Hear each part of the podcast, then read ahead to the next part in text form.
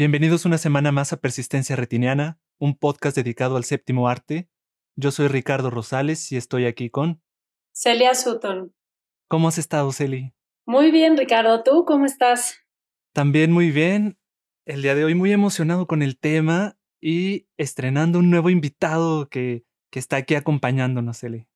Sí, hoy, hoy estamos otra vez de manteles largos con una invitada que además yo la conozco bien, es una amiga mía, experta en psicología, psicoanálisis. Les hago una presentación un poquito más a fondo. Estudió comunicación en la Universidad Iberoamericana y luego hizo una maestría en investigación psicoanalítica y un doctorado en psicoterapia psicoanalítica en la Asociación Mexicana para el Estudio y la Práctica del Psicoanálisis.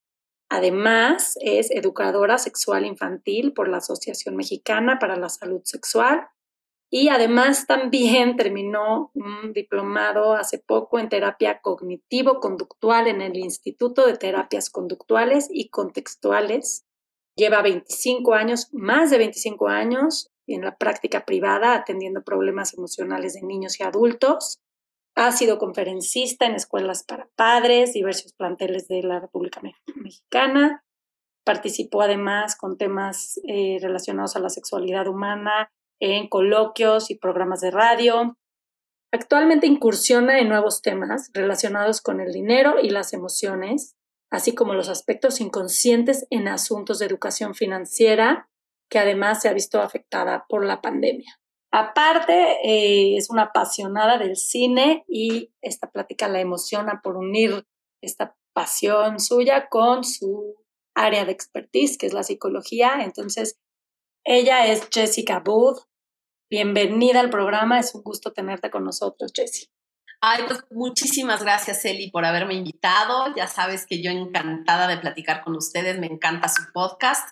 Y bueno, el tema de hoy bien interesante. Entonces aquí estoy con mucho gusto para que abundemos en él. Sí, así es. Es que hoy vamos a platicar precisamente de psicología y cine, cómo estas dos eh, disciplinas, si se puede llamar así, se, se entrelazan muy bien y pueden compartir temáticas, intereses y, y, cómo llegan al espectador como fundidas en uno, ¿no? Muchas veces no podemos separar la psicología presentada en el cine de, las películas. Pues las películas se tratan de seres humanos y no, podemos separar la psicología del ser humano, de la vida, de pues, los instintos, ¿no? Los sueños, las pasiones y pues las patologías que todos tenemos. Entonces es, bueno, verla a colores literalmente. Es que realmente el cine, lo hemos platicado aquí Ricardo y yo en muchísimas ocasiones, es un reflejo de la vida. El cine nos espejea entonces, es lo que estás diciendo, el cine trata de problemas humanos y la psicología es pues experta en eso, ¿no? En, en desmenuzar esas problemáticas humanas, analizarlas.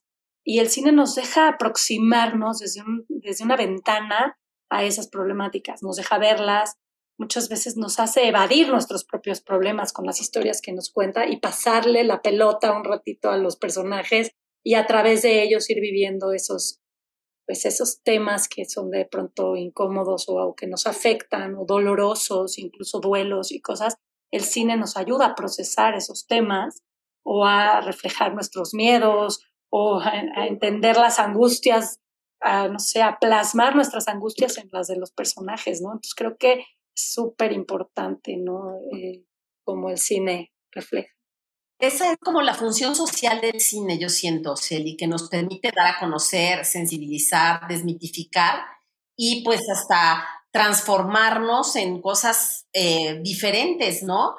En determinadas situaciones, todas las repercusiones que tiene la psicología en el individuo, las podemos ver en una película, ¿no? Alguien que pierde a un ser querido, cómo vive el duelo, alguien que es engañado, alguien que es este asesinado, ¿qué pasa con la familia? Bueno, ¿qué te digo? No terminaremos nunca de hablar de los temas. Pero pues esa es como una función social del cine y la psicología le viene de la mano totalmente.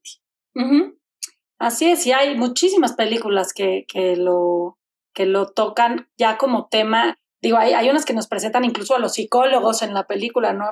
digo, a mí me viene a la mente primero que, que nada las películas de Woody Allen, en la que casi siempre hay, un psicólogo analizando al personaje en terapia o Sexo, Mentiras y Video, que alguna vez la comentamos aquí, que es todas las sesiones con el terapeuta. Y entonces son películas que de plano nos muestran a la psicología como esta disciplina, ¿no? Ahí a lo mejor nos deberíamos preguntar por qué nos identificamos con las películas, ¿no? O cuando te sientas frente a la pantalla para disfrutar, eh, decidido ver algo, ¿no? Y entonces el cerebro comienza un proceso de asociación en el cual analiza y ayuda a vincular nuestras vivencias con las que estamos viendo del personaje. Y aquí aplica el famosísimo, trillado, pero muy cierto, lo que te choca, te checa. ¿no? Claro, A veces no vas al cine con tu pareja, con una amiga, con algún hijo y no soporta al, al protagonista o al antagonista. Entonces, ¿cómo no lo soportas si es idéntico a ti? ¿No? Y entonces es muy que no vemos la viga en el ojo propio, pero sí la paja en el ojo ajeno, ¿no? Entonces eso es maravilloso del cine, porque te sirve hasta para saber las patologías del que va contigo. Claro, es una, te proyectas ahí, claro. Y justamente como comentaban, a mí sí hay algo que me encanta del cine, es que te permite vivir otras vidas, ponerte detrás de otras perspectivas y salirte de ver la vida como tú la ves. Eso es algo que me gusta mucho y yo siempre recuerdo a Fernanda Solórzano, la crítica de cine, que eso era lo que más la movía del cine, vivir otras cosas que ella no viviría en su vida diaria porque esa no es su personalidad y nos permite entonces ampliar nuestro, nuestro punto de vista a partir de lo que se nos está presentando en pantalla. Como dice justamente Jessica, nos ayuda a ponernos en contacto con otras sensibilidades y eso es algo que me parece a mí maravilloso. Sí, ¿no? Y, y, ahorita que Jesse nos explique, ya que empecemos a hablar de algunas películas, eh, también el cine se ha preocupado por representar ciertas patologías o trastornos que quizá nosotros no podemos entender por lejanas, un poco lo que estás diciendo Ricardo, ¿no? O sea, son lejanas, no, no, no las tenemos cerca o, o por este momento no, pero de repente el cine logra una aproximación o una explicación a ciertas conductas y, y, nos hace aprender de eso, ¿no? Es un aprendizaje. Sí, así es. Tal es el caso, por ejemplo, del Cisne Negro de Darren Aronofsky o Whiplash también de um, Damien Chazelle, que tratan estas personalidades obsesivas en alcanzar la perfección que incluso sus mentes empiezan a a resquebrajar y a ceder ante la presión que ellos mismos se, se ponen. Se ponen, claro. Y a veces creemos que, ah, no, eso pasa en las películas, en el cine. Pero, bueno, ¿y de dónde saca el cine las historias? Más que de la vida real, ¿no? Entonces, eh, sí, todo eso existe y así son las patologías y ahí las estamos viendo. Y ves que dices, ah, eso es una obsesión no sabía, yo también la tengo, ¿no? Pues sí, porque ya la estás viendo allí afuera. Entonces, bueno, es una función padrísima del cine, ¿no? Llevarnos a este conocimiento, ¿no? Estas dos películas que mencionas, claro, bueno, cuántas otras, ¿no? Sí, y hay incluso unas como que además usan la psicología para sorprenderte, ¿no? O sea, estos trastornos para dar el giro de tuerca en la película y hacerte toda, y al final venir con una sorpresa que te cambia toda la historia, por ejemplo, el Club de la Pelea, mm. que es también hay una como doble personalidad y o por ejemplo La Isla Siniestra de Scorsese, que Leonardo DiCaprio también está imaginando todo, ¿no? Es como este, esta como sorpresa que viene debajo, pero digo, proviene de un trastorno específico, ¿no? Las de Hitchcock, Celi, que tanto Marnie, que por aquí hablamos en algún momento también. Sí, sí, no, bueno, Hitchcock parecía que lo hacía sin querer, pero claro que sabía todo lo que había detrás del personaje, ¿no? Porque tú, o sea, no, no hubieras creído que él tenía todo ese conocimiento, pero si no, el personaje no hubiera sido tan perfectamente patológico. Entonces hay que saberle. Así es. O Buñuel, que también lo hemos mencionado aquí tantas veces, ¿no? También estas dobles este, esta dualidad de sus personajes, este, en Bella de Día, por ejemplo, ahí también hay un trastorno o hay algo en esta, en esta mujer, ¿no? O en el caso de él, de ese hombre posesivo e iracundo también. Sí, sí, sí.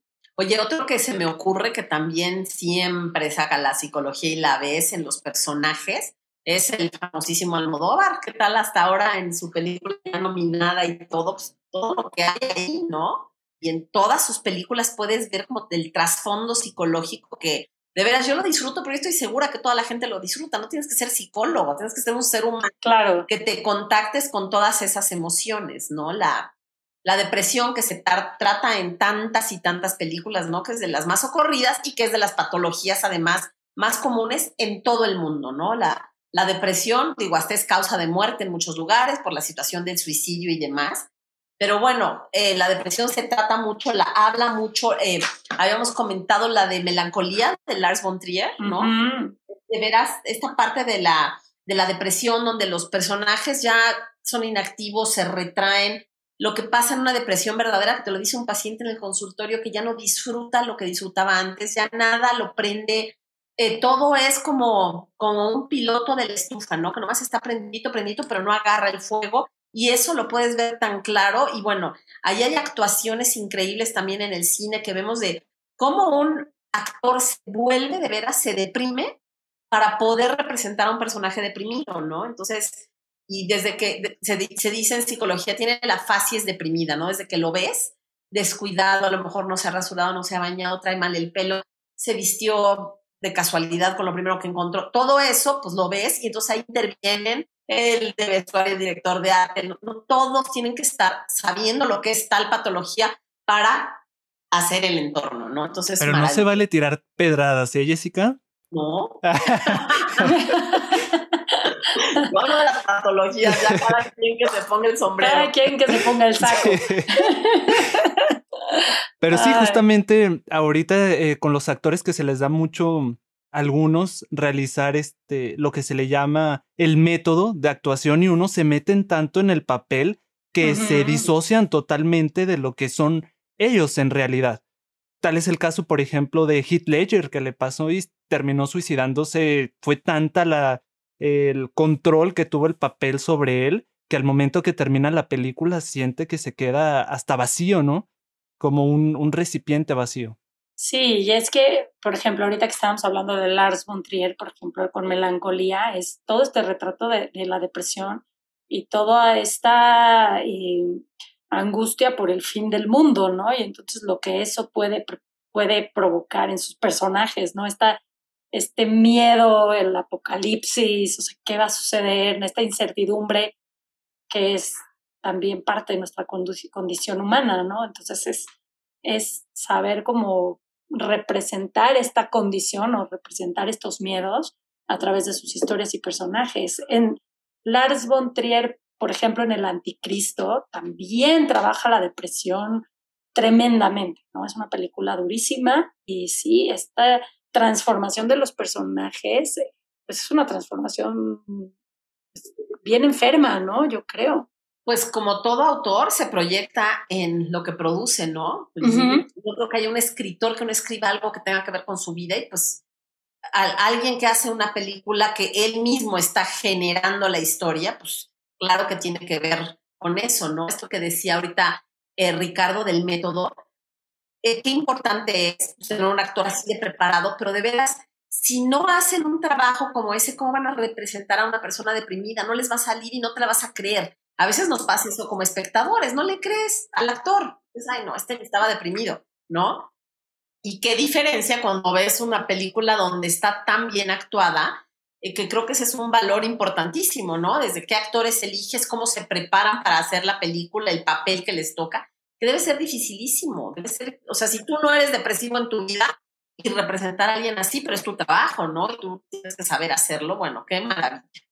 Otra, otra cosa del cine que nos maravilla. Sí, por ejemplo, ahorita que estás diciendo esto, se me viene a la mente la película Shame, no sé si la vieron, de Steve McQueen, que digo, es, es, es una representación de sí, la de, obviamente una tremenda depresión, una soledad terrible del personaje, y además, esta patología que ahorita nos puedes explicar, pero esta es como una adicción a la pornografía, eh, que, que, no puede parar de ver pornografía y una actuación tremenda de Michael Fassbinder que de verdad es, como dices, te la crees, ¿no? Este sufrimiento del personaje lo crees perfectamente. Hablando de esto de las adicciones, pues podemos entrar un poco en tema porque la película que vamos a comentar hoy, entre otras, habla de una adicción pues a la sexualidad, ¿no? Que es una patología que se conocía como ninfomanía, hablando de, Lars von Trier. De Lars von Trier. Este, ella no, no se llama así, ¿no? Ya es una adicción a la, a la sexualidad o una, o una hipersexualidad. Pero es una adicción como puede serlo el cigarro, el alcohol, la pornografía, los videojuegos, bueno, todas las que hay, ¿no? Entonces, esas son este, patologías importantes y que a veces todos tenemos por ahí alguna adicción grande o chiquita y tenemos que ver cuál es la función. Psicológicamente, una adicción te lleva a estarla repitiendo para liberar tensión, ¿sí? Tendríamos que ver el caso específico del personaje de cada película, qué es lo que le está produciendo tensión y por qué elige tal o cual adicción, con lo cual libera la adicción que viene de una situación traumática, etcétera, y ya podemos empezar a platicar un poco de la película o no sé si tengan algo más antes. Bueno, si, si gustan podemos contarle un poquito a nuestro, a nuestro oyente que hemos decidido abarcar este tema a partir de cuatro películas principales.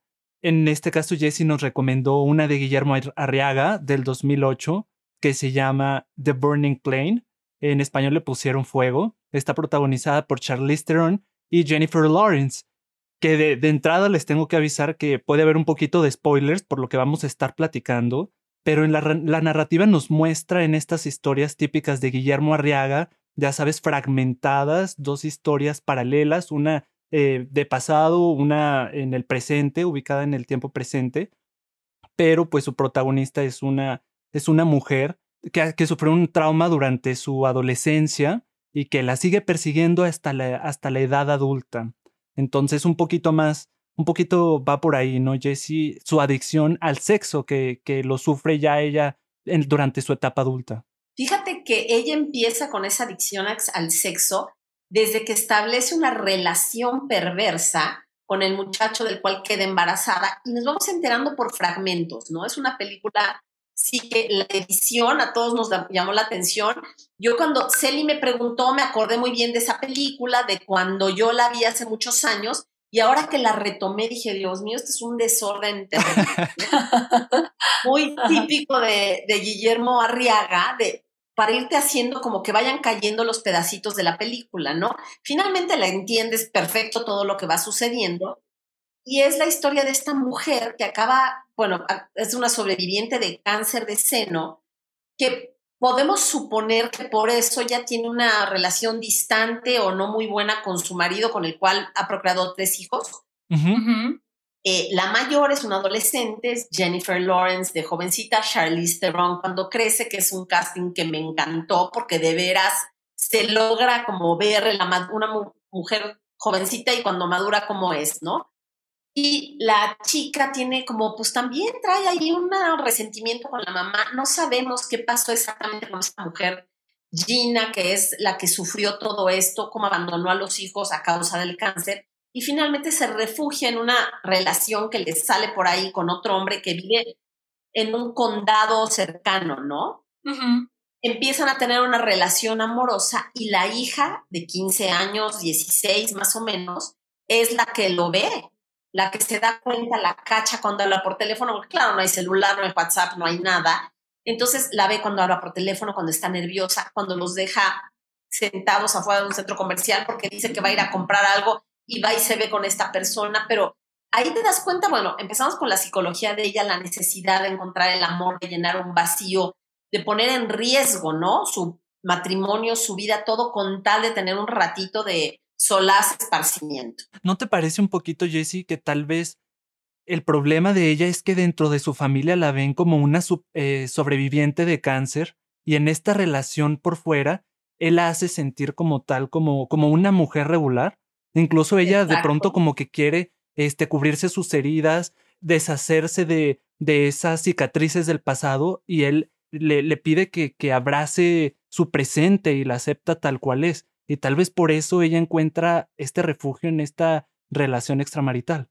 Exacto, e, eso es lo que ella necesita, alguien que la acepte, que vemos que en la casa, ella ya, si tú lo ves en las escenas de que están cenando, que están esto, ya es como la extraña, ya no embona, ¿no? Y lo sientes en la película. Entonces, con este hombre logra encontrar esta parte maravillosa del amor y está dispuesta a todo a pesar de tener pues estos tres hijos que la necesitan, ¿no? Hay esta escena cuando ella llega tarde por haber estado con él, que el niño se cortó y tuvieron que llevarlo al doctor y demás, ¿no? O la otra chiquita que no encontró otra cosa. O sea, pasan cosas en la familia porque no está presente la mamá.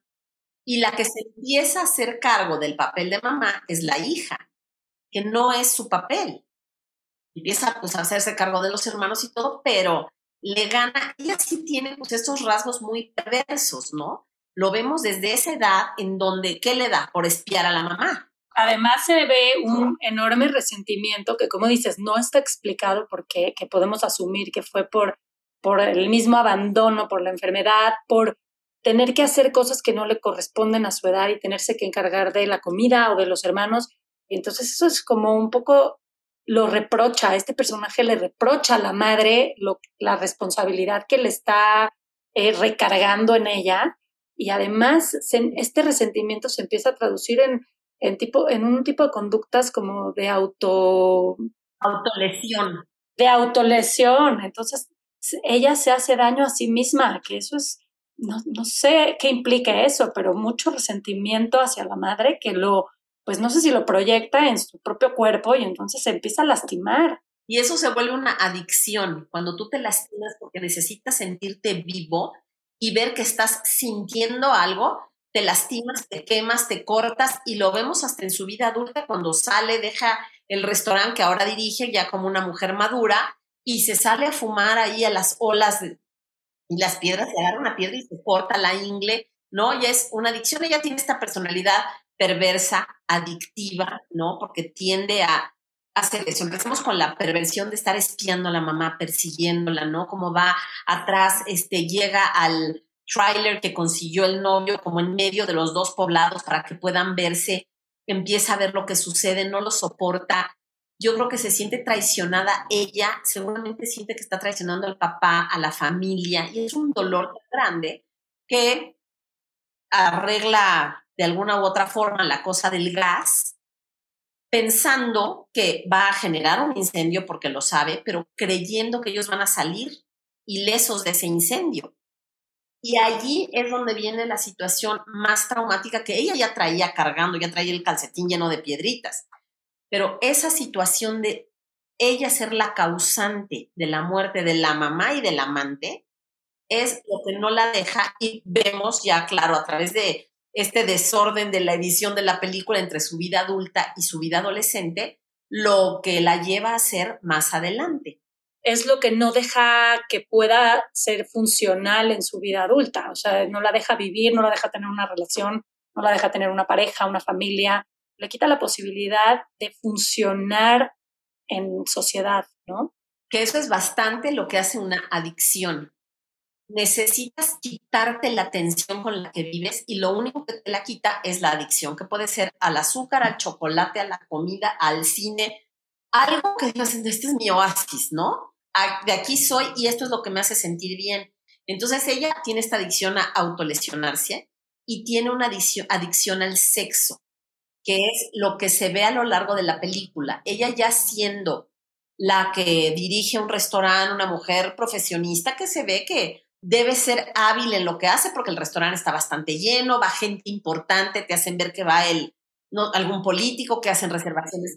Vas viendo que ella es una mujer exitosa en lo que hace, pero la adicción, o sea, le hace que deje de ser responsable. Y entonces se mete con un cliente, se mete con otro, se mete con el cocinero, pierde lo que es el juicio de realidad. A ver, no, yo soy aquí la del restaurante, no me puedo meter con el cocinero y además con el cliente hay un momento donde se encuentran, hay hasta una amenaza de muerte, de violencia, que eso es lo que la hace ella sentirse viva y liberarse de la tensión que trae cargando desde la culpa que tiene de haber generado el incendio que mató a la mamá y al amante. Y es como casi como una muleta, ¿no? O sea, yo, yo lo pienso así, ¿no? O sea, es como para poder seguir caminando, tiene que ir agarrando de estos este, bastones, muletas o lo que sea, porque no puede sola, ¿no? Tiene que agarrar de algo, no tiene las herramientas emocionales para pues desempeñarse en lo que hace si no tiene esos momentos de desfogue eh, cada noche con un hombre distinto, ¿no? Donde podemos ver que no hay amor. Tiene estos momentos de desfogue, como tú lo dices, y tiene a la amiga que hasta la admira. Oye, otra vez, qué padre, a ver, pues yo de Navidad quiero uno de esos, ¿no? Sí, sí. Donde lo ve como al, y para ella es un sufrimiento terrible. Tú ponte en el lugar de una persona que cada noche está con un hombre distinto. Debe ser de veras doloroso, pero ¿qué es lo que está quitando? En primer lugar, aquel trauma y luego nos enteramos del siguiente, donde ella quedó embarazada producto de una relación perversa que establece con el hijo del amante fallecido de su mamá que murió en el incendio junto con la mamá. No sé a ustedes qué les pareció cuando empiezas a ver cómo ella... Yo me pregunté por qué, o sea, ¿por qué justamente mantener una relación con el hijo del amante de tu madre? O sea, ¿cuál era, cuál era la, la razón de eso? No, o sea, se me hizo algo totalmente irracional. No, no entendí el trasfondo. Eso es una perversión. Cuando tú estás buscando un fin y haces lo que sea para lograrlo, sin un juicio de realidad, porque bueno, ¿cómo se ponen el papá y los hermanos cuando lo saben, no? Ahora ellos se sienten traicionados cuando ella se hace amante del hijo del difunto que hizo que ellos se quedaran sin mamá. Entonces, eso es lo que es una perversión, buscar esta parte donde voy a lograr un fin, no me importa cómo, ¿no? Es un pacto perverso el que hace con él. Yo siento que él tiene, por lo poco que vemos, como que él sí se enamora de ella y ella lo usa. ¿Cuál es el fin?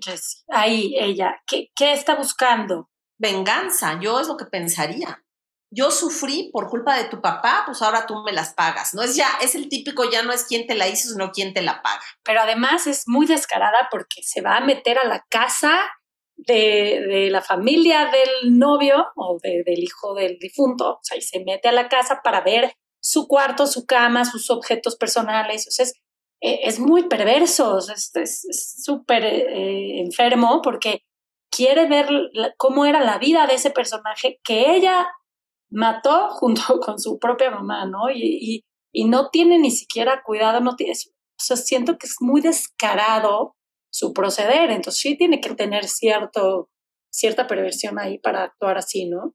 Tiene una perversión fuerte y muy patológica desde que empieza a perseguir a la mamá, espiarla y hace lo que hace. Y luego se establece esta relación con el chico se separa de la familia, ella que era la que fungía como la madre, la que les preparaba la comida, llevaba a los hermanitos a la escuela, bueno, pues yo me voy, huye con el muchacho y nos enteramos después que queda embarazada y de allí vemos que ya nació un bebé al cual ella abandona. Ella no puede establecer vínculos amorosos. Ella no conoce lo que es eso. Entonces no se enamora del muchacho, lo usa, no no se enamora de los con los que se acuesta cada noche y por supuesto que no puede establecer un vínculo con una bebé que ni siente que sea de ella, ¿no? Esta nació de casualidad porque yo me metí con este joven y ahora ¿qué voy a hacer? Huir, ¿no? Yo necesito seguir mi vida y mejor no me hago cargo. Y allí el que sale siendo rescatador y vemos que venía seguramente de una familia mejor estructurada es este muchacho, hijo del difunto, que finalmente se hace cargo de la niña a la cual conocemos ya cuando tiene como 12 años, ¿no? Ahora, puede ser que el trauma de lo que ella hizo o la culpa de lo que ella hizo, que pues sabemos que Arriaga en sus guiones siempre maneja el tema de la culpa.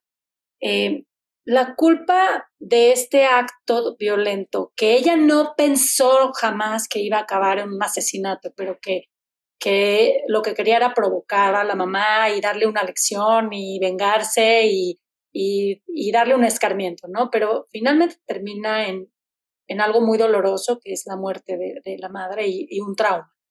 Esta culpa y este dolor la pudo haber dejado insensible, eh, digo, no sé, a ver, ahorita explícame psicológicamente hablando, pero la pudo haber dejado insensible por completo y por eso no siente ya nada y no siente amor por su, bebé que lo acaba de dar a luz y la abandona. No siente amor por este muchacho que está enamorado de ella y pasan los años, no quiere ver a la hija, se acuesta cada día con uno diferente porque quedó completamente insensibilizada, o sea, puede ser este el término, eh, que, que quedó como, como casi muerta en vida por, por la culpa y el dolor pues, y por, la, por el remordimiento de lo que hizo. Fíjate que eso es lo que pensaríamos como espectadores normales que vas y ves la película, pero yo te puedo decir que ya a los 15 años ella ya traía muchas cosas arrastrando. Es difícil que por lo que vivió a los 15 años le suceda todo lo que sucede después. Ahí podemos inferir que ella tuvo una infancia, a lo mejor a la mamá le dio cáncer cuando la niña más chiquita acababa de nacer y desde allí empezó ella a fungir como la mamá de los hermanitos, la mamá se ausentó, se deprimió, ella no tuvo un vínculo materno. Podemos inferir muchas cosas desde donde podemos pensar que ella siempre tuvo dificultad para la parte afectiva. Tanto que después, cuando nace su hija, no puede vincularse con ella y decide dejarla. Que eso para pues, todos los que tenemos hijos, bueno, nos impresiona, ¿no? ¿Cómo, puedes dejar a un hijo que nació de tu vientre? Ella ni se lo cuestiona, la voltea a ver y se va. Hay otra escena que cuando la niña, cuando el amigo del papá trae a la niña para presentársela ya a los 12 años, la ve en la calle y sale huyendo, no quiere otra vez este, tener ningún contacto con la niña, o sea, no puede acercarse a ella, huye de ese contacto.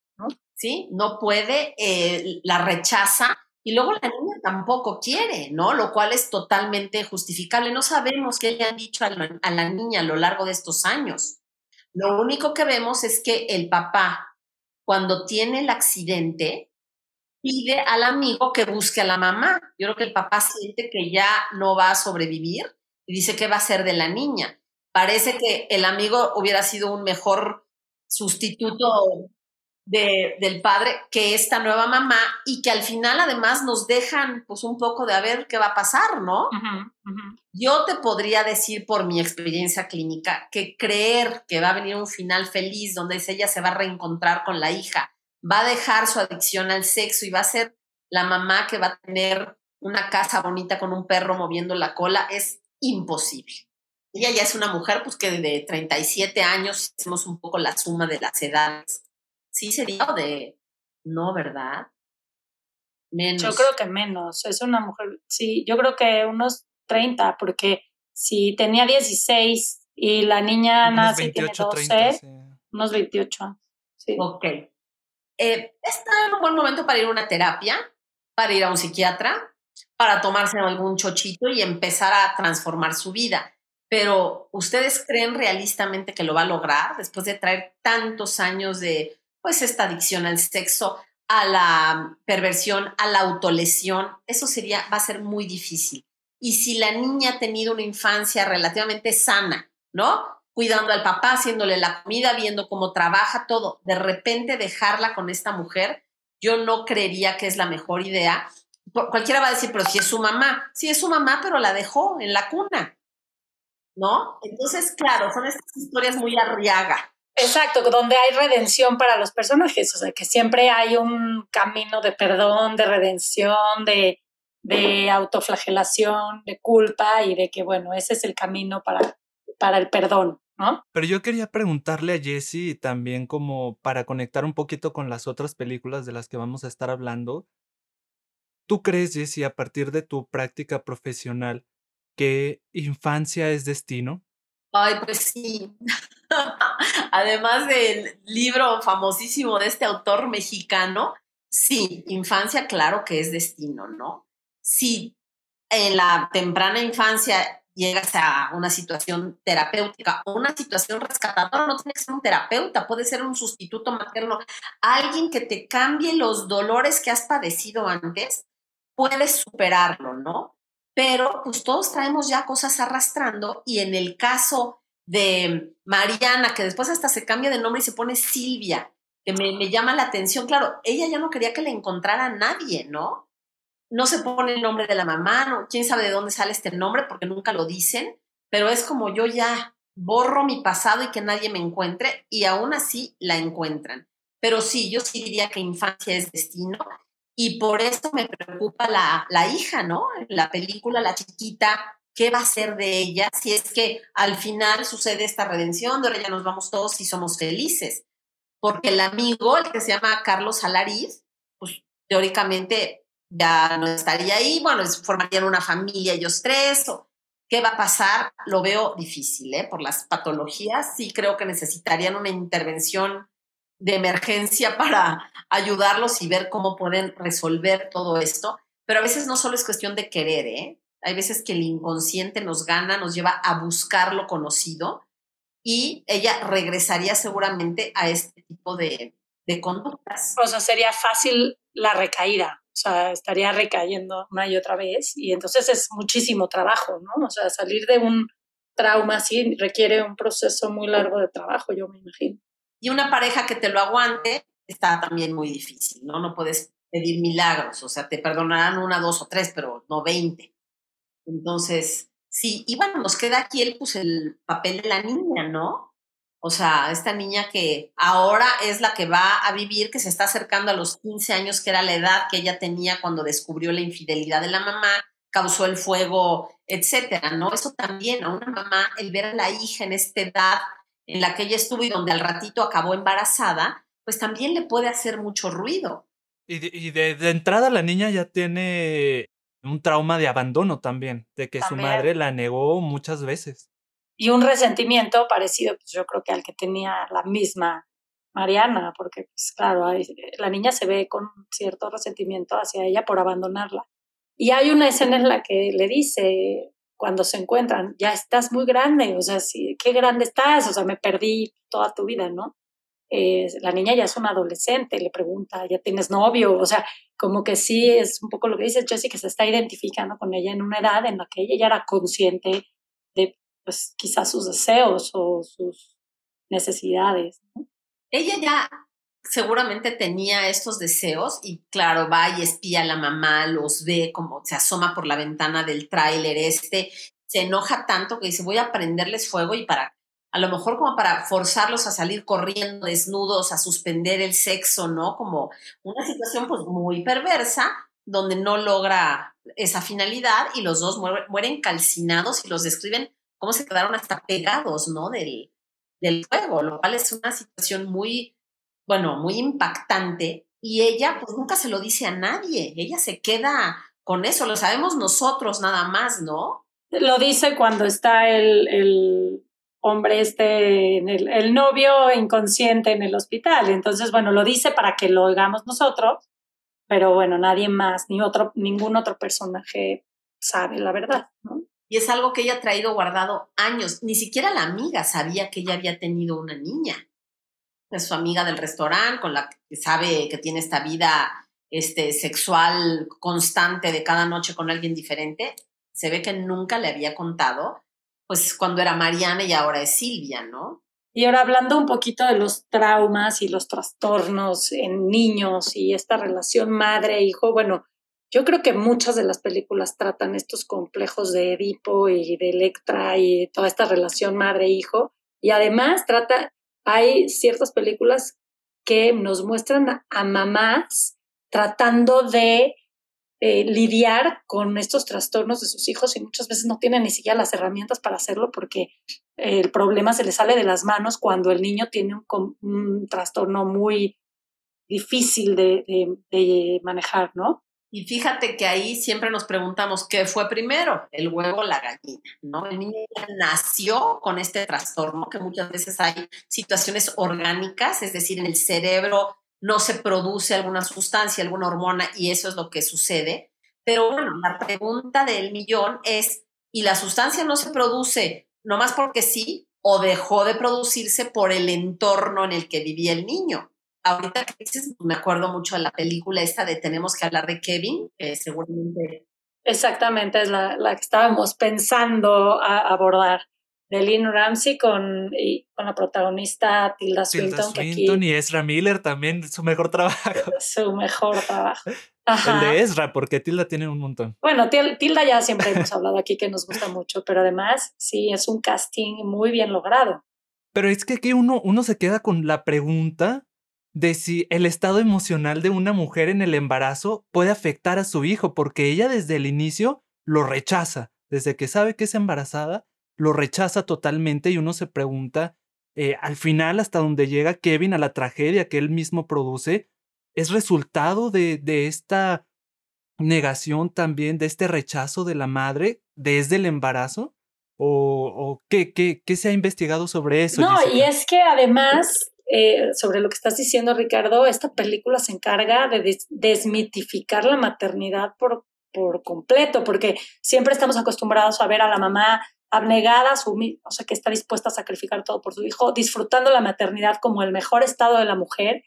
Y aquí vemos otro tipo de mujer que no está en paz con el estado materno, o sea, no, no está en ese éxtasis que es la maternidad para, que, o que tendría que ser, o que el cine normalmente lo trata de esa manera.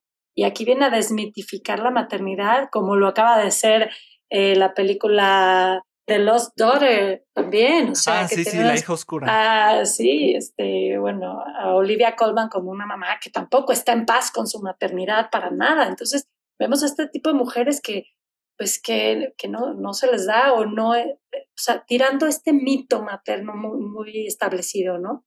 Y fíjate, hay la mujer como Charlize Theron que mejor abandona el bebé, huye, se cambia de nombre, yo no puedo con esto, ahí hagan lo que puedan, y la que se queda, ¿no? Como vemos a Olivia Colman o a Tilda Swinton, pues ni modo, aquí me quedo, aquí me tocó, y entonces, ¿qué pasa con los hijos, no? En el caso de tenemos que hablar de Kevin, claro, él fue un niño rechazado, no fue muy querido, y luego lo empiezas a ver como era como rarito, ¿no? Los papás ahí siguen y están viendo como, ¿qué hacemos? ¿Qué hacemos? Bueno, hasta que viene la desgracia de la película y el final que es horrible, donde ella tiene que vivir en el lugar donde está la cárcel para ir a ver al hijo que asesinó a su marido y a su otra hija. Y bueno, ya no sé cuántos y a un montón de alumnos de compañeritos de la escuela. No, y además debe de vivir el rechazo de la misma comunidad que la, que la culpan y la señalan y no la perdonan y ella tiene que cargar con un peso de algo que no cometió, pero quizá psicológicamente tiene cierta responsabilidad en ello y, y eso, digo, podrías también ahondar en eso, o sea, ¿qué tanto tiene que ver eso ella misma en lo que pasó? Tan se siente culpable que ahí se queda, ¿no? Y ahora yo pago mis culpas, esta es mi penitencia y aquí me quedo y lo tengo que ir a ver y es mi hijo, ¿no? Entonces ahí dices, híjoles, esto es mi hijo y viene como esa sensación que tú como espectador la sufres, ¿eh? Porque de veras es una película donde te la pasas mal, al menos yo me la pasé muy mal, muy difícil, muy dura la, la vida de ella la, y la del chavo, la de todo lo que sucede en la escuela y bueno, él, pues claro que era un psicópata asesino, no hay otra manera de clasificarlo, ¿no? Ahora, cuando me pregunta Ricardo, bueno, ¿esto qué tanto se ha estudiado? Los gringos que hacen esos estudios de grupos de control y grupos em, que van a seguir estudiando y madres que rechazan y estudios y les hacen cuestionarios. Luego la gente recibe hasta un pago por estar eh, siendo estudiada y ni sabe por qué, y todo es a través de encuestas, de observaciones. Claro que hay estudios donde se ve que el rechazo de una madre repercute en el hijo. Y hay estudios de algunos de estos hijos que son adoptados por familias totalmente funcionales, pero ellos ya traen, pues para decirlo de una manera más coloquial, como grabado en el disco duro, lo que vivieron en el embarazo, ¿sí? Esto pasa mucho pues, con los hijos adoptivos, que a la hora de que lo llevan al bebé al pediatra y empiezan a preguntar cosas, pues hay cosas que no sabes de los padres biológicos, ¿no? ¿Cómo fue la vida en el vientre de una mamá que a lo mejor tenía alguna adicción, alguna sustancia? Él la absorbió, ahora sí que la absorbió literalmente a través de la placenta y todo, y tú no lo sabes, ¿no? El vivir en un ambiente funcional puede ayudar mucho, pero lo que ya traes de fábrica, pues lo traes y va a ser como difícil borrarlo, ¿no? Entonces, bueno, en esta tenemos que hablar de Kevin, creo que es una película muy lograda en ese sentido, ya me dirán ustedes qué opinan. Es que juega muy bien justo con eso, ¿no? O sea, te deja pensando como espectador, ¿el problema fue que la madre lo rechazó o realmente Kevin nació así? Porque también como que no... somos, somos un poquito más cercanos al personaje de Tilda Swinton y decimos, es que el niño la odia, el niño la odia y el niño es malo pero la película, la realidad es que juega mucho con la culpa que puede tener Tilda Swinton, pero también que el niño ya nació medio mal de sus facultades, entonces a mí sí me gusta muchísimo esa película. Por eso, justamente. Es una película, y es donde te digo, no luego dice uno que fue primero el huevo la gallina, ¿no? Es como en la depresión, hay una falta de producción de litio a nivel cerebral. Pero porque no tienes litio te deprimes o porque estás deprimido dejas de producir litio. Eso de veras que nadie lo sabe. Yo siempre digo, ya llegó el hombre a la luna y no han podido eh, descifrar ahí qué pasa. Pero llegó deprimido. Creo que es el valor increíble de, de, la película de Kevin, de Tenemos que hablar de Kevin, ¿no? Donde no, no te pones del lado de un personaje, ves los dos lados, te quedas un poco con la duda de, ¿esto hubiera pasado si al niño no lo hubieran rechazado? Pues si es una situación orgánica, porque la psicopatía tiene muchos elementos orgánicos de fallas de sustancias en el cerebro y por eso es gente que no siente culpa, que no siente remordimiento, que no ve las consecuencias de sus actos, ¿no? Un niño antes de los tres años no sabe que si jala un cable se le va a venir encima la plancha. Ya después empieza a medir las consecuencias de sus actos. A un psicópata eh, hay una parte orgánica importante donde en el cerebro fallan sustancias, pero otra vez no sabemos qué fue primero. Y a un psicópata no le importa si haciendo tal o cual cosa va a lastimar a alguien. Él quiere satisfacer su deseo de venganza, de furia, de odio, tener un placer al robarse algo. Y entonces sí por ahí afecta a otra persona, eso lo tienes sin cuidado. No hay la parte de la culpa, del remordimiento, del decir, híjole, esto lo hice mal, fallé, no cumplí una regla. Eso no existe, ¿no?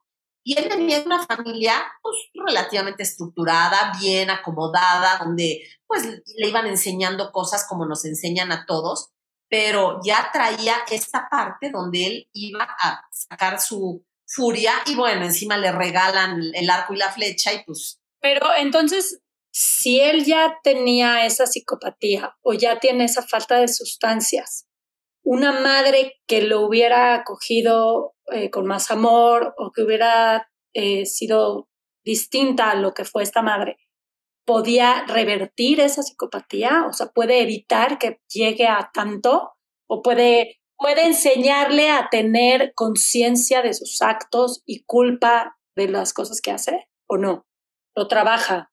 Como que de hecho hasta le da mucho poder, ¿no? En ciertas, en ciertas escenas se ve como que hasta le da mucho poder cuando él, él miente, que, que ella le ocasiona una fractura, él miente para protegerla y ella en lugar de aceptar su responsabilidad y decirle al padre, no, ¿sabes qué es que te dijo mentiras? Yo lo empujé y, y se fracturó. No, ella juega con la mentira y de cierta forma le da poder a él, ¿no? Y allí podemos ver que ella tiene en su personalidad una parte psicopática también. Pero claro que hay grados, ¿no? Pues todos hemos dado una mordida a un policía, nos hemos estacionado en un lugar prohibido, eso es una psicopatía, pero de la de todos los días. Ya ir y comprar el arco, la flecha y, echarte a todos tus compañeros ya son palabras mayores, ¿no?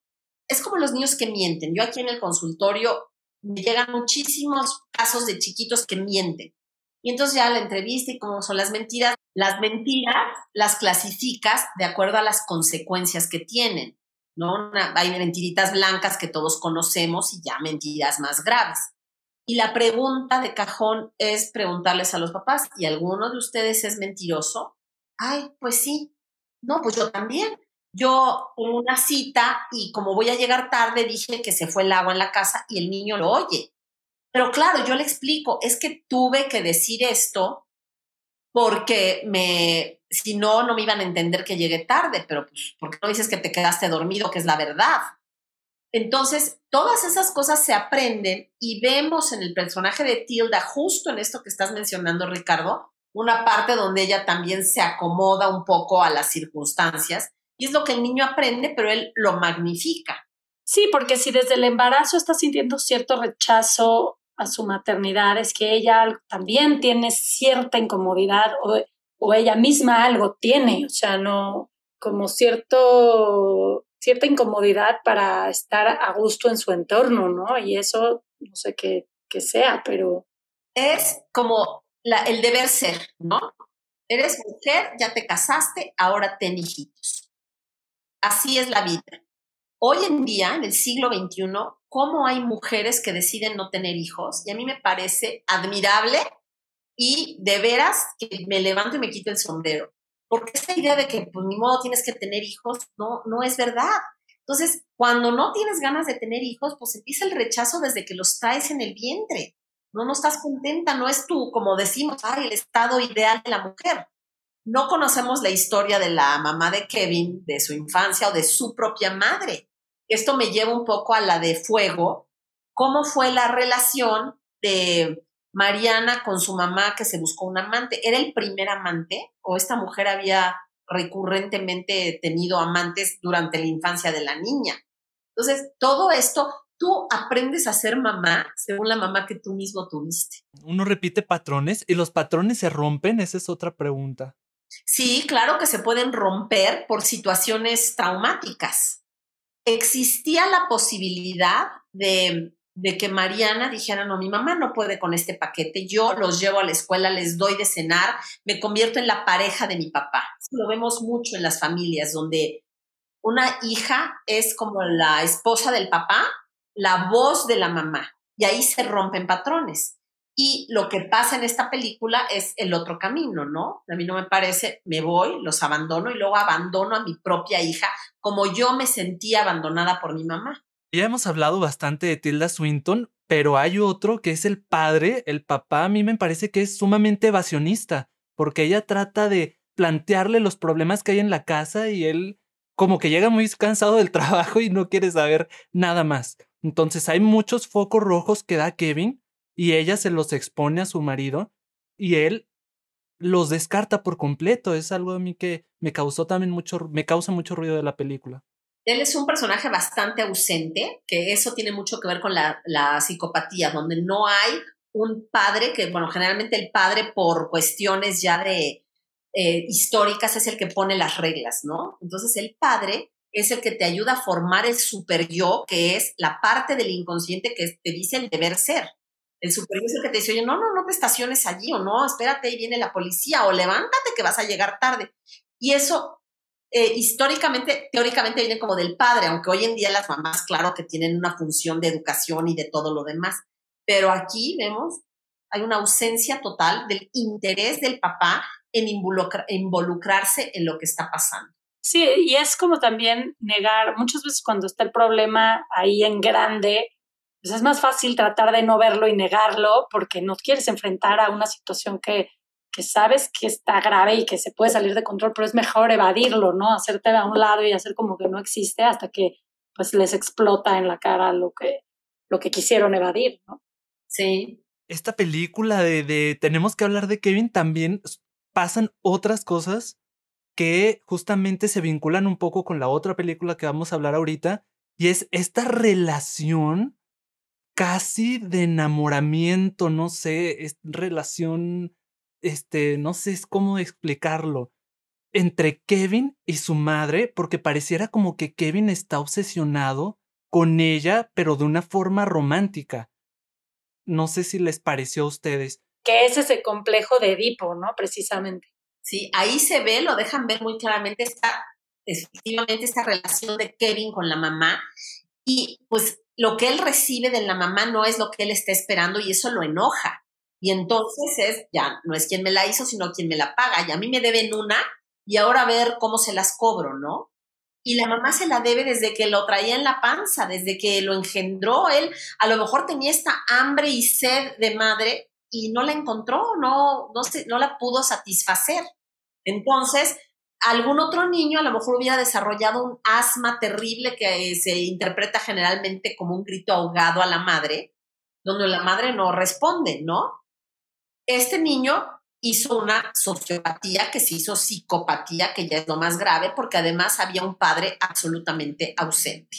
Porque a mí hay una de las escenas que más me causa ruido y es Kevin en su baño masturbándose y entra Tilda Swinton a su, a su baño y él no deja de realizar la acción que estaba realizando como también una forma de, de desafío o también una, una forma perversa, no sé, de insinuación también. ¿Sabes qué? Que es una forma psicopática. porque ahí tú tendrías que asustarte, ver a la autoridad o ver a un otro. Estás haciendo un acto absolutamente íntimo que no puedes sentirte cómodo cuando hay alguien más. Y la psicopatía, ¿qué es? La sociopatía, yo a mí no me importa y me ven. Y si no me quieres ver, salte. Es tu problema, no mío, ¿no? Yo no voy a detenerme. Yo no voy a detenerme ante mi deseo de eliminar todo el que se me atraviese. Y si tú te me atraviesas, pues es tu problema. A mí no me da culpa, ¿no? Desde ahí vemos la falta de culpa, de filtro, de límites, de todo, eso no existe. Y pues se va formando esta personalidad que lo lleva a, lo que sucede en la película. Y esta es una, una escena parecida, vuelve a suceder en Mommy, donde otra vez tenemos dos protagonistas con una relación también muy, muy extraña entre madre e hijo, nuevamente. Sí, eh, Mommy es una película de Javier Dolan y que además Javier Dolan en su cine normalmente toca el tema de la maternidad o su relación con su madre y entonces trabaja en su cine lo, pues, este complejo de Edipo que se ve reiteradamente, la relación materno siempre está ahí y eh, en, precisamente en Mommy trabaja, el hay una especie de trastorno que tiene el niño y la falta de herramientas de la mamá de poder lidiar con este comportamiento cada vez más eh, retador de, este joven, ¿no? Eh, esa película de Javier Dolan, que es un peliculón y un súper director que a mí de veras es de mis favoritos, eh, es, bueno, impresionante, ¿no? Desde el nombre, ¿no? Como mommy, ¿no? No es mom, no es mother, es mommy. Y empieza, cuando empieza la película, parece que el niño sí tiene como un déficit de atención con hiperactividad, pero grado mayúsculo, porque hay de todos, ¿no? Ya ahora, bueno, hay tantas maneras de tratar estos déficits, ya es algo, es algo muy común con la pandemia, además, bueno, floreció todo este tipo de patologías con los pobres niños tomando clases en línea en unas situaciones atípicas. ¿Y qué es lo que vemos en Mommy? A la mamá con este hijo y tratando de sacar herramientas de donde puede para irlo eh, entendiendo, ayudando, todo. Y llega esta tercera persona, ¿cómo se llama la que lo ayuda? Se llama Keila. Keila. Bueno, en esta película ya hay como, hay un cambio en algún momento, ¿no? De ser como la víctima, pasa a ser victimario y Keila es la que la ayuda, como que ya se da ahí un triángulo de veras muy, muy complicado en la relación madre-hijo, que además aquí en México, con la presencia de la nana, la suegra, la mamá, aquí en México tenemos, esto es muy común, ¿no? Que alguien te ayude. Hay países donde no te ayuda nadie y el permiso de maternidad incluye dos meses de que el papá falta al trabajo para que te ayude, porque son el papá y la mamá y claro que por eso a veces ni quieren tener hijos, ¿no? Pero aquí viene la tercera persona que para nosotros yo siento es alguien como familiar en el sentido de que aquí en México es común tener alguien que te ayude con los hijos, ¿no? O la gente que hasta contrata una enfermera para las noches o lo que sea. Y el triángulo que se hace entre estos tres personajes y cómo van cambiando los papeles. No sé si lo, ustedes también lo sintieron sí, Sí, sí, totalmente. Ahora, a mí se me hace que hay una enorme diferencia entre la madre de Kevin y la madre de, de, de Mommy eh, yo veo a esta mamá con, con mucho amor por su hijo, pero lo tuvo a muy temprana edad, tiene muchos problemas económicos, tiene que trabajar y se ve rebasada por la personalidad y la hiperactividad y lo explosivo que es este niño. Y no tiene herramientas para controlarlo, pero no es falta de amor, porque incluso hay momentos en que sucede un poco eh, como un acercamiento que, que luego parece más romántico, como dice Ricardo, que, que de madre e hijo, pero yo creo que es un poco la inexperiencia o la falta de educación o la falta de recursos, de herramientas emocionales para poderlo controlar, no tanto falta de amor o incomodidad con su maternidad, ¿no? Yo creo que es una mujer que está tratando de salir adelante y no sabe qué hacer con este niño que, que, rebasa todo, todo su conocimiento, su, su, forma de criarlo, no, no, tiene otras herramientas, ¿no? y es que a mí me parece muy interesante eso que comentas tú, Celia, porque como que ella lo tuvo, como dices tú, a tan temprana edad, que ella parece incluso estancada en su época juvenil. Incluso la vemos en cómo se viste y en cómo se comporta de una forma totalmente inmadura. Además, ha hecho muchos sacrificios por tenerlo, ¿no? Se ve que su vida amorosa tuvo que pasar a un segundo plano y eso le está haciendo falta en este momento. Entonces, de pronto se siente muy sola, se siente como que no, no tiene vida y ya quiere tener un poco de espacio y de tiempo para ella, salir con alguien, tener una relación y el mismo niño se encela en este complejo nuevamente de Edipo y no le permite tener relaciones con otras personas porque la quiere para él solo. Entonces ahí hay una competencia y el niño que de pronto puede ser muy agresivo o el joven que ya es, puede ser de pronto muy agresivo con los galanes o con la mamá o incluso con Kyla.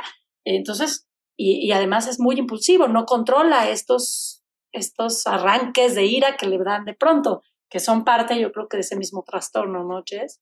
Mira, sí, sí son parte del trastorno, pero luego también se ve en las personas que tienen algún tipo de discapacidad, por llamarlo de alguna manera, que en el caso de este chico sí sería una discapacidad, el trastorno por déficit de atención e hiperactividad que en grado mayúsculo, que también se escudan detrás de su discapacidad, ¿no? bueno, tantito que yo sé que puedo, que soy impulsivo y tantito que lo actúo más fuerte para lograr mi objetivo. Entonces vemos la primera parte en la mamá, como tú dices, desviviéndose por ver cómo le hace, cómo lo ayuda, de dónde saca herramientas. Y cuando llega el momento de, bueno, yo también tengo derecho a medio hacer un poquito de vida, él ya no se lo permite, ¿no? Entonces se hace este vínculo que se hace en toda relación madre-hijo, ¿no? Que es una parte llamada la simbiosis, ¿no? Llega un momento en que están simbiotizados la mamá y el niño, pero hay un momento en que hay que romper esa simbiosis, que generalmente se habla del octavo mes. Cuando una mamá amamanta a un bebé, siempre el pediatra lo ideal es que le diga o lo amamantas hasta los seis meses o hasta el año. No sé, ni se te ocurra por ahí del octavo mes que cuando el niño está más pegado a ti, tú separártelo, ¿no? Y bueno, hay quienes se van hasta los dos, tres años y siguen ahí en la simbiosis. Pero hay una frase muy sabia, creo que es hasta del libro este de Infancia es Destino, que dice, a buena simbiosis, buena separación. Si tú te simbiotizaste bien con el niño, te vas a poder separar porque ya le diste las herramientas para que él salga adelante. Es estas imágenes del niñito caminando y que voltea y ve a la mamá y regrese. Tú aquí estás, ¿verdad? Si el niñito va caminando y voltea y ya no hay nadie, qué angustia. El niño no sabe que la mamá fue a pintarse la boca, él cree que ya lo dejó. Entonces, ahí tiene muchísimo que ver cómo es la personalidad de esa mamá, cómo se está permitiendo simbiotizar con el niño y qué, cómo le está dando herramientas para que el día que se, tengan que separar, él pueda salir solito al mundo, ¿no? Y el final de Mommy es, nos deja otra vez con la duda. A ver, cuéntenme qué opinan, qué pasa al final. Pues sí, es, salir a la libertad y, y romper sus literal su cadena, ¿no? Su camisa de fuerza, romper todo y Yo lo que sí pensaba es, al mundo, ojalá que esté en un primer piso, porque si no, mínimo hay fractura ahí después de esa escena. sí. Sí, y te deja con la duda, ¿no? De no sabes qué hace, pero está rompiendo con todo esto, ¿no?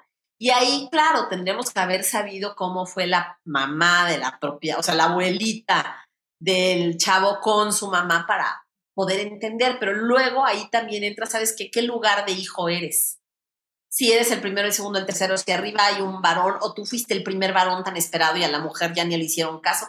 Todo eso, bueno, son las famosísimas constelaciones familiares todas estas cosas que a veces uno dice, bueno, tanto de veras influirá. Y bueno, yo aquí en la consulta, después de tantos años de todo lo que veo, hasta el nombre que te ponen, ¿no? Este, tiene que ver con todo eso.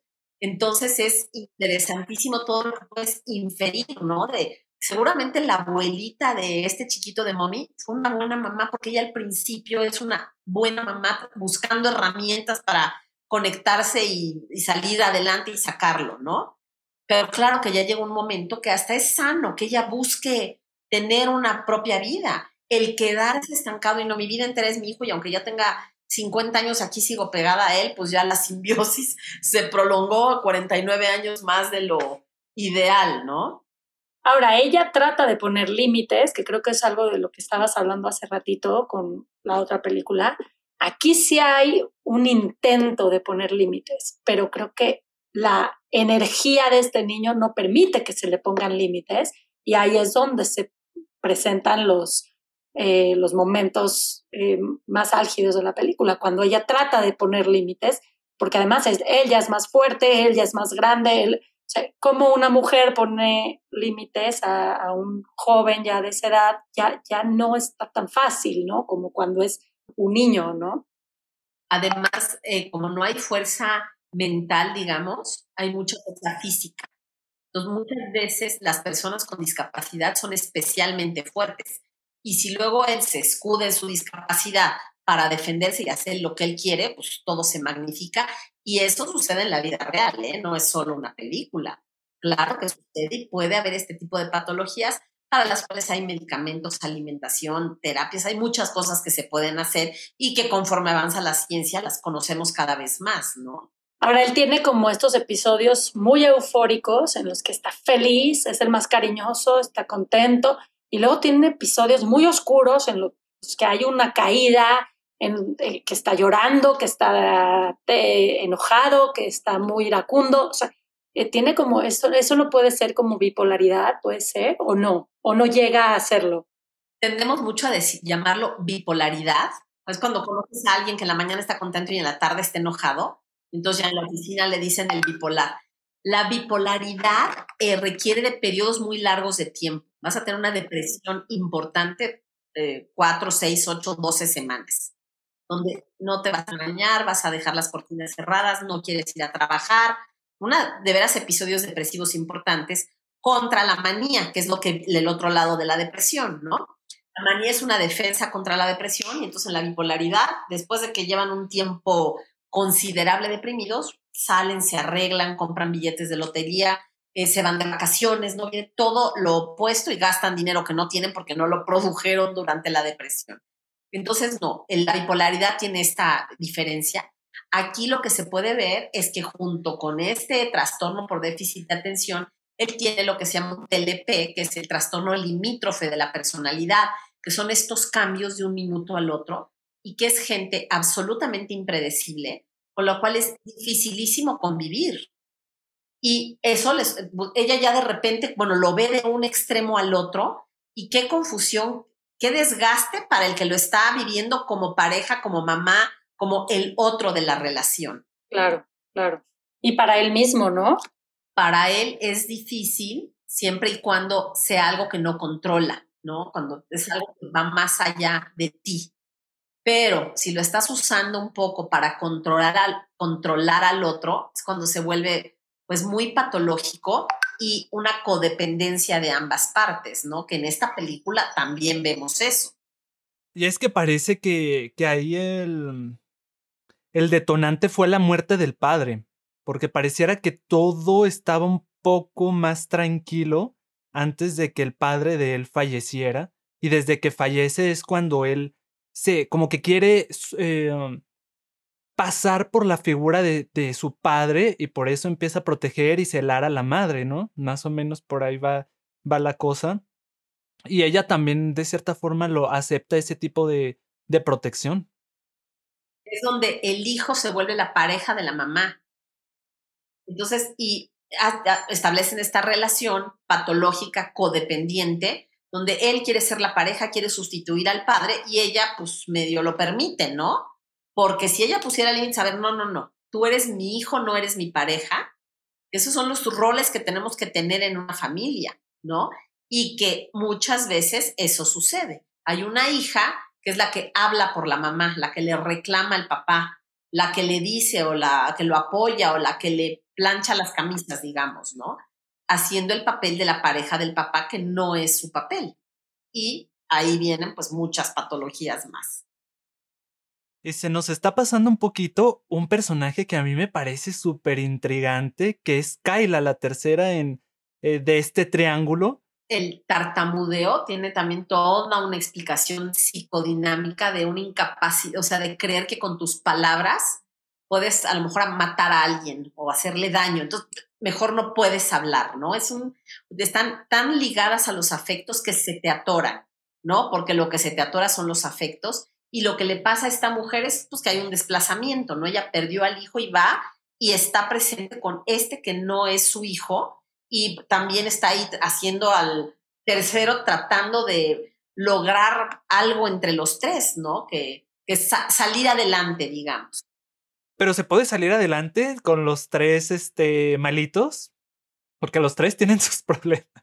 Los tres tienen sus problemas y todo gira pues alrededor del chavo, ¿no? O sea, los que tienen que, que ellas dos están viendo cómo sacarlo adelante y llega un momento en que te digo que se cambian los papeles, eso es muy interesante en la película, ¿no? Como la mamá de ser la víctima pasa a ser la victimaria, ¿no? En el, al final de la película ya no, no nos dejan claro qué es lo que pasa, y yo creo que es difícil, ¿eh? Si vemos las, o sea, tres patologías que se aceleran, es muy difícil. Si fueran tres patologías que se complementan, a lo mejor podríamos esperar un final un poco menos trágico del que encontramos. Pero aquí, como que entre las tres se aceleran, ¿no? Los, las tres patologías de los tres personajes de la película. Porque en ciertas partes vemos que Kyla mejora, mejora de su tartamudeo y que la mamá puede nuevamente, gracias a la incorporación de Kyla que cuida al hijo, puede nuevamente salir o funcionar un poco en la sociedad y sacar adelante al chico trabajando.